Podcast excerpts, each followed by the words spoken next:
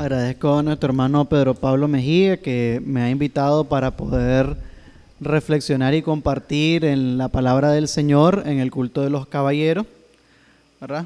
Eh, yo sé que es una manera muy sutil que el hermano emplea para invitarme a la sociedad de caballeros sin tener que recurrir a la invitación y se le agradezco. Eh, pero sí le prometo que ya terminado en diciembre de este año mis estudios de maestría, voy a poder participar con más frecuencia en la Sociedad de Caballeros, más allá de los momentos puntuales en que él me invita a reflexionar de la palabra.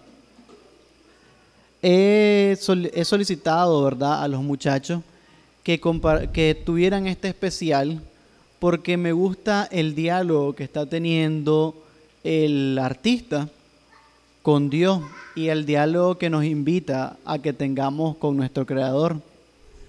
Él está conversando con cada una de las... él está conversando y le pide al Señor que cambie su perspectiva.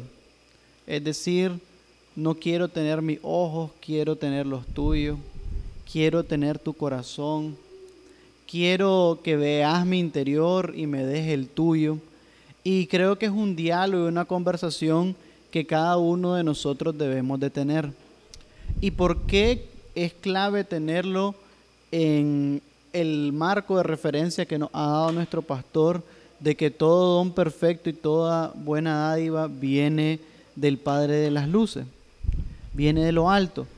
Porque en este periodo nuestra iglesia celebra ciertos actores importantes en la comunidad de fe. El domingo pasado celebramos el regalo de la maternidad. Este próximo domingo estaremos celebrando el regalo que son los niños para la vida eclesial. A finales de mes tendremos dos celebraciones seguidas.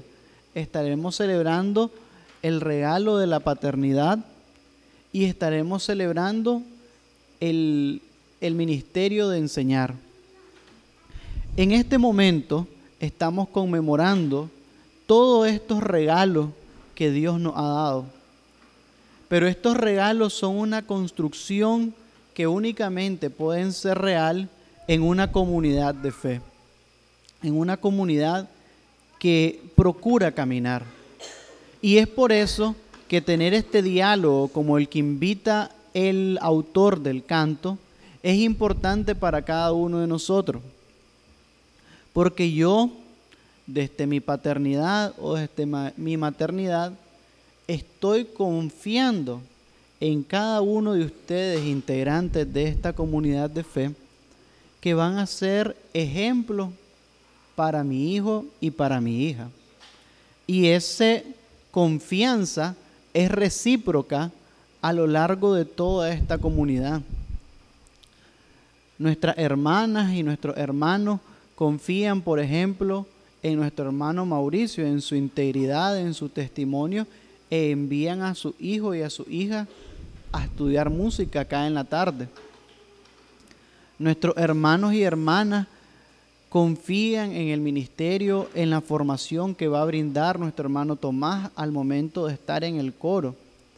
Es una confianza que tenemos de que los miembros de esta comunidad de fe estamos en ese diálogo como el que invita la, la autora de este canto. Es decir, que cada uno de los miembros de esta iglesia estamos haciendo ese esfuerzo de consultar al Señor, de que cambie, de que nos ayude, de que nos dé un poco de su rostro, para que todos juntos perseveremos hasta que el Señor venga o hasta que Él nos llame a su presencia. Hoy en la tarde, durante la escuela de música, me tocó tuvimos un espacio para, tuve un espacio para conversar con algunos de los muchachos y estábamos hablando de, los de las diferentes eh, generaciones que hay dentro de nuestra iglesia. Y la realidad es que con el paso del tiempo vamos viendo nuevas caras, pero también con el paso del tiempo vemos caras que van quedando y nos van marcando y son testimonios del qué hacer de nuestra iglesia.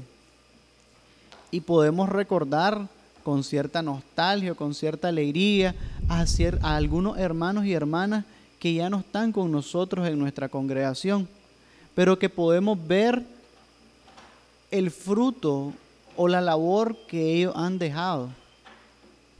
Por ejemplo, eh, cuando dirige Stephen, yo recuerdo mi primera visita a Filadelfia.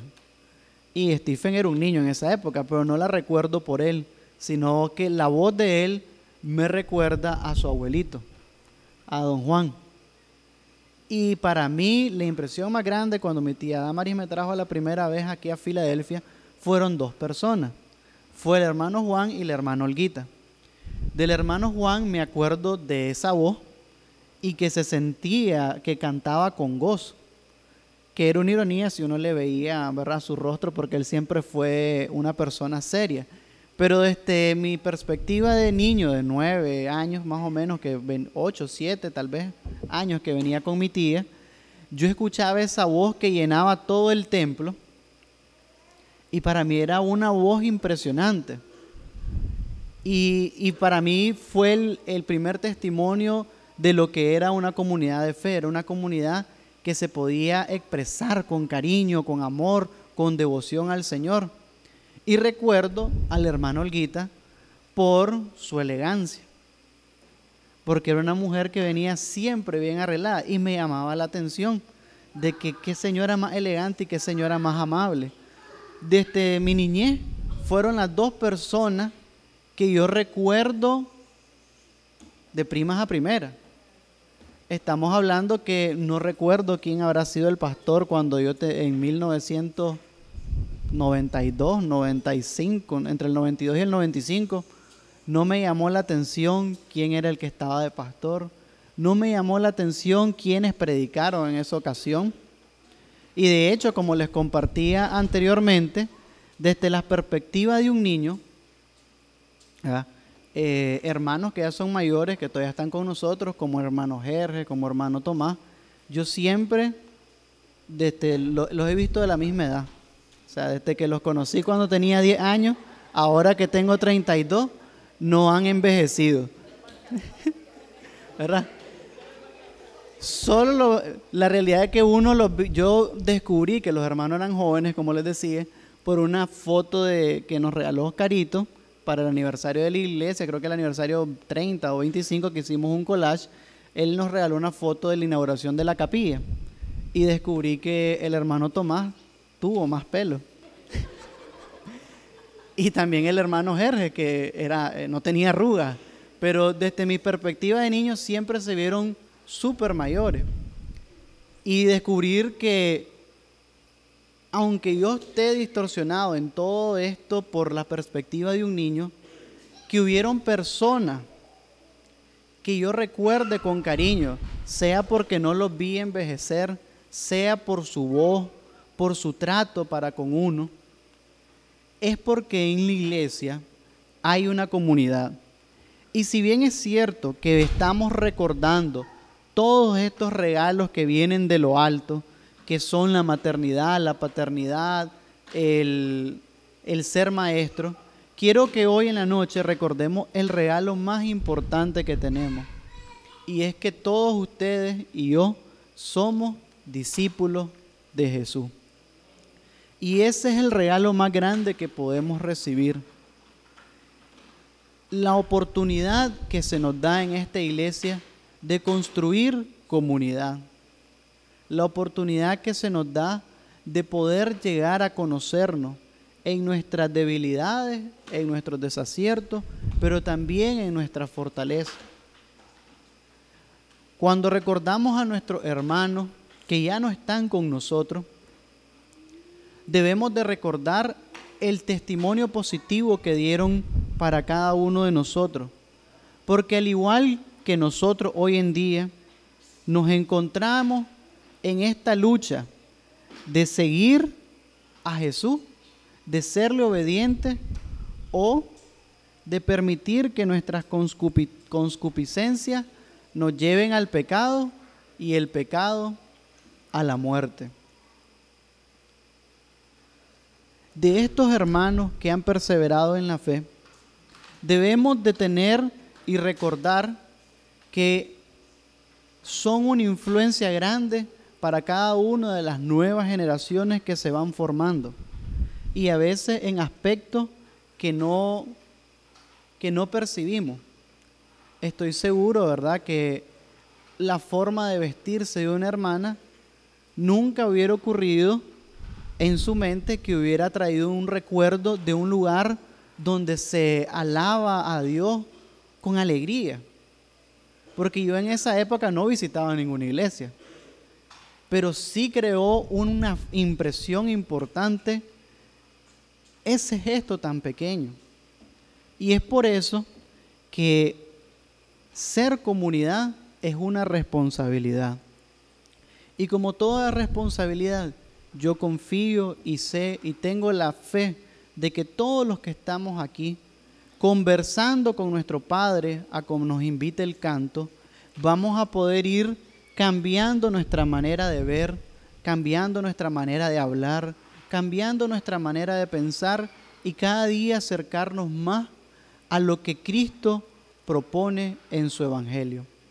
Apenas iniciábamos este domingo en la mañana el estudio de la bienaventuranza, que el hermano Tomás nos daba un enfoque y nos decía, este es el código de ética que ha puesto Jesús para cada uno de nosotros. ¿Qué quiere decir eso? Este es el código de ética con el que van a modelar su vida para cada una de las personas que se congregan aquí, desde el más grande hasta el más pequeño porque aquí hay una comunidad de fe. Y les animo, ¿verdad? Los que no pudimos estar este domingo en la escuela dominical, a que estemos en las próximas escuelas dominical para que podamos aprender y apropiarnos de ese código de ética que el Señor Jesús nos dejó en la bienaventuranza y que nos invite a nosotros a poder continuar siendo ejemplo. Porque el ejemplo que se construye en una comunidad es nuestro actuar, nuestra forma de ser, nuestra manera de perdonar, nuestra manera de exhortar, nuestra manera de invitar, nuestra manera de construir. Y en esta iglesia, en medio de las dificultades que podamos tener, en medio de las diferencias, en medio inclusive de la mala fama, a veces medio ganada, a veces chismoseada, de que somos conflictivos, pleitistas. Este, bueno, inclusive yo escuché una cuando era presidente regional que era este, matapastores, etcétera. A pesar de tener todo ese estigma fuera de esta iglesia, la realidad es que las personas que venimos acá, que nos acercamos humildemente, a los pies de Cristo y decimos, quiero, quiero tu ojo, quiero ver al hermano como tú lo ves. Aprendemos que tener un hermano de carácter difícil nos enseña a amar como Jesús amó. Porque a nosotros nos piden amar a un hermano de carácter fuerte. ¿Cómo hizo Jesús para amar a quien lo iba a traicionar. Pero aún sabiendo que él le iba a traicionar, hasta le dieron un cargo de confianza. Era el encargado de la bolsa, del dinero. Aún así Jesús lo invita y trata hasta último momento que Judas se arrepienta, pero no lo hace. Jesús es la, es la encarnación del amor de Dios. Lo dice la Biblia, en esto consiste el amor, no en que nosotros hayamos amado a Dios, sino que Él nos amó primero. Y Jesús nos dice la invitación, sí, amarás a tu Dios sobre todas las cosas, pero amarás a tu prójimo. Los problemas que tengamos de diferencias, de convivencia, son la oportunidad, son el regalo que Dios nos ha dado para que nuestra fe no sea una fe cimentada en roca, sino sea una fe que esté con raíces profundas, construidas por medio de la convivencia en profundizar el concepto y el modelo de amor y servicio a los demás. Recuerdo en el tiempo que la iglesia me permitió estar en el Ministerio de Música, que con Mauricio nos tocaron muchos muchachos y muchachas que tenían serios problemas de actitud. Y decir que nos irrespetaban a él y a mí es, es ser corteses con estos muchachos, es guardarle el respeto a ellos. Porque la actitud que demostraban la palabra y respeto es, un elogio. Pero el Señor en su, en su maravilla, pues gracias a Él hemos podido perseverar y algunos de ellos perseveran en la fe, sirven al Señor y nos hemos tenido que aprender a tolerar, a respetar, a tratar de construir comunidad en medio de esa diversidad. Porque lo fácil, lo dice Santiago, es culpar a Dios. Yo recuerdo, en, como le digo, de ese tiempo, yo le decía al Señor, pero Señor, ¿por qué a tu iglesia no envías muchachos y muchachas que sean normales? Es que no los mandas con tantas cargas, con tantos problemas, como que, como que, bueno, necesitan uno más. Nos mandan con estas historias de vida tan difíciles. Cómo ser ejemplo para quien, ha para quien nunca se ha creado con un padre. Cómo ser ejemplo para quien ha perdido papá y mamá en esta vida. Cómo ser ejemplo para quien es malcriado y contestón. Y, siendo honesto uno y decir, pues yo tampoco puedo como que no decirle no seas malcriado y contestón porque Qué, hipócrita pues sería de mi parte tratar de dar consejos en esa, en esa línea, porque yo fui igual. Y decirle al Señor y reclamarle en mis oraciones, ¿por qué Dios nos mandas muchachos así? Aunque sea uno normal, aunque sea uno. Pero el Señor me enseñó y me dijo, estás haciendo una, una gran asunción. Estás asumiendo que vos fuiste normal para los hermanos la persona que me formó acá en la iglesia, eh, primeramente, la profesora Daisy. Y ahora me pregunto, nunca le he querido preguntar porque no vaya a ser la respuesta, me deje con, ¿verdad? ruborizado. ¿Cuántas veces le falté el respeto a la hermana Daisy? Porque ella fue mi maestra de intermedio.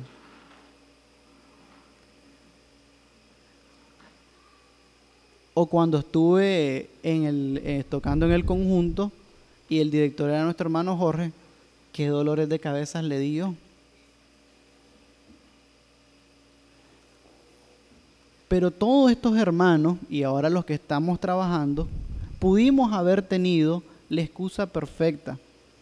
¿Y qué es la excusa perfecta? Es que, como les decía, como mi oración, es que Dios me está tentando es que Dios no nos manda muchachos normales. Es que Dios no pone hermanos y hermanas que piensen como yo. Es que Dios no nos da una iglesia que apoyen a los jóvenes o a los adultos o a las mujeres o a los varones de X, Y, Z manera, o sea, a mi capricho, a mi manera. Y decir, es que Dios me está tentando. Pero la palabra es clara y dice, Dios no es el que los tienta son sus conscupiscencias. ¿Qué era lo que me estaba tentando, animando, este, insistiendo en que dejara este ministerio de formar y de trabajar con los muchachos? Primero, egoísmo, porque comprender una persona requiere de tiempo y de paciencia que yo tengo que darme a esa persona. pero no me gusta que me quiten de mi tiempo. Y cuando el problema era el mismo, y eh, había una frase que yo ocupaba mucho, pero si esto ya lo hablamos tantas veces. Teníamos un grupo de muchachas que, o sea, cada domingo se peleaban, eran cuatro, y entonces se, aliaban tres y se este, corrían a una. Y lo, si hubiera sido la misma siempre hubiera sido fácil, pues, porque solo se trabaja. Pero el asunto es que después que teníamos las conversaciones, al domingo siguiente, la, alianza de tres eran otras tres y otra era la, la exiliada. Y de esa manera tocó ir construyendo y aprendiendo y compartiendo de la palabra y al final tener ese granito de fe de que la semilla estaba sembrada y el Señor es el que va a dar el crecimiento. Pero el desánimo, las ganas de tirar la toalla, estuvieron siempre ahí. Y la primera reacción que uno tiene es culpar a Dios, como dice Santiago. Nosotros y cada uno decíamos, pero ¿por qué? ¿Por qué no me das una carga más fácil de llevar? ¿Por qué me pusiste o por qué conocí este evangelio en esta iglesia donde está el hermano Sutano, la hermana Sutana? ¿Por qué? Señor, me hubieras mandado a una iglesia que fuera más fácil. Pero la iglesia, pero el Señor me ha contestado y nos ha dicho a cada uno de nosotros, estás en la iglesia donde te has cimentado en mi palabra y donde has profundizado en el amor lo uno para con lo otro. Hermanos y hermanas, todos y cada uno de nosotros tenemos falla. Estoy seguro de que cada uno de nosotros podemos recordar al menos tres eh, antivirtudes, ¿verdad? O tres malos aspectos de nuestra vida, tres actuaciones como menos en que pudimos haber perjudicado y pudimos haber causado que un hermano más pequeño en la fe se perdiera. Pero la invitación que nos hace Jesús es la siguiente. Ustedes con todo y eso son regalos en esta comunidad de fe. Y nos brinda los consejos para que aprendamos a evolucionar de esos momentos en que fuimos piedra de tropiezo.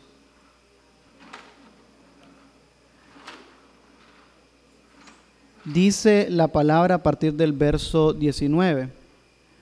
Mis queridos hermanos, tengan presente esto.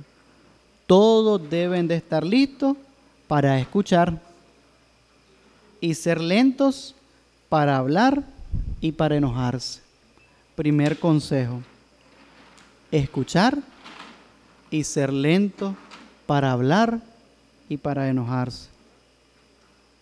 Pues la ira humana no produce la vida justa que Dios quiere. Un primer consejo para todos ustedes, regalos, dádivas perfectas que Dios ha puesto en esta iglesia como ejemplo a jóvenes y adultos. Segundo consejo, despójense de toda inmundicia y de la maldad que tanto abunda, para que puedan recibir con humildad la palabra sembrada en ustedes, la cual tiene poder para salvarles. Tercer consejo, no solo se contenten con escuchar la palabra, pues así se engañan ustedes mismos. Llévenla a la práctica.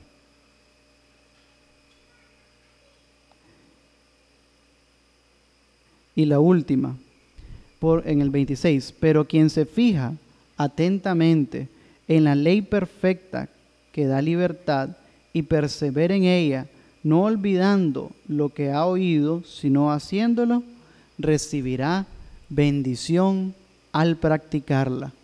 Cuatro consejos que el apóstol Santiago nos da a cada uno de nosotros, regalos en esta comunidad de fe sintámonos nuestro esa palabra. Somos una dádiva del cielo. Somos ejemplo para los nuevos, para nuestros adultos, para nuestros jóvenes, para nuestros niños. A veces no sabemos de qué manera, porque hay que recordar que nuestros hijos lo ven desde la óptica y desde el filtro de su niñez. El joven lo ve y el adolescente lo ve desde la óptica y desde el filtro de su adolescencia, desde su experiencia de vida. Y el adulto que viene acá lo ve desde esa óptica. Pero todos los que hemos decidido venir a alabar a Dios en esta iglesia, debemos de tener la fe y la convicción de que Cristo, quien murió, resucitó y como estudiamos hoy en la mañana, y ascendió al cielo, es quien nos ha rescatado y nos ha dado ese valor. El hermano Jerez decía, cuando Jesús asciende al cielo, rescata nuestra humanidad, porque Él dice, sube al cielo hecho carne y, no, y, no, y nos dignifica. Es decir, cada uno de nosotros estamos dignificados y justificados por Cristo desde nuestra humanidad. Y no debemos de ocupar nuestros desaciertos, nuestros errores, como la excusa perfecta para irnos de esta comunidad de fe. Porque al hacer eso, estamos dando pie realmente a nuestra conscupiscencia. Es nuestra excusa para ir a hacer lo incorrecto. Los desaciertos de los hermanos nos deben invitar a una comprensión más profunda de cómo debo amar a ese hermano en medio de esa diferencia, de cómo debo tratarle. Y la invitación de todos, recordando ese valor que somos dignificados, que somos justificados por ese Cristo encarnado, muerto y resucitado, y escuchar los consejos de nuestro, del apóstol Santiago, recordando escuchemos, seamos lentos para hablar, lentos para enojarnos. Tengamos la humildad para escuchar la palabra y que sea, dice, implantada, ah, no que quede encimita, sino que se arraigue. ¿Y cómo se arraigue esa palabra? En la convivencia que hay acá en esta preciosa comunidad de fe. Fácil sería, hermanos y hermanas, que todos nos vayamos a una iglesia en donde lleguemos cantemos el domingo y cada quien para su casa sin ninguna novedad. Pero acá nos preocupamos y nos amamos lo uno a lo otro. Yo me siento contento porque puedo compartir de mis necesidades económicas. Me siento bendecido que nuestro hermano Pablo y nuestra hermana Cela, Cela pudo compartir la alegría de la mejora en su hogar, que tienen esa confianza de decirnos tuvimos esta dificultad y la logramos superar 10 años, pero la logramos superar porque el Señor estuvo con nosotros. La oportunidad que tuvimos de escuchar en esta noche a nuestro hermano Oscar y decir, el Señor preservó mi vida. Y alegrarnos porque sabemos que Él tiene como padre, él, él, tiene la responsabilidad con dos niños. Y pensar que por un instante esos dos niños no pudieron haber tenido que quedarse sin su papá. Pero el Señor lo protegió porque tiene propósito para Oscar con su hijo y que nosotros nos alegremos por esos milagros como comunidad.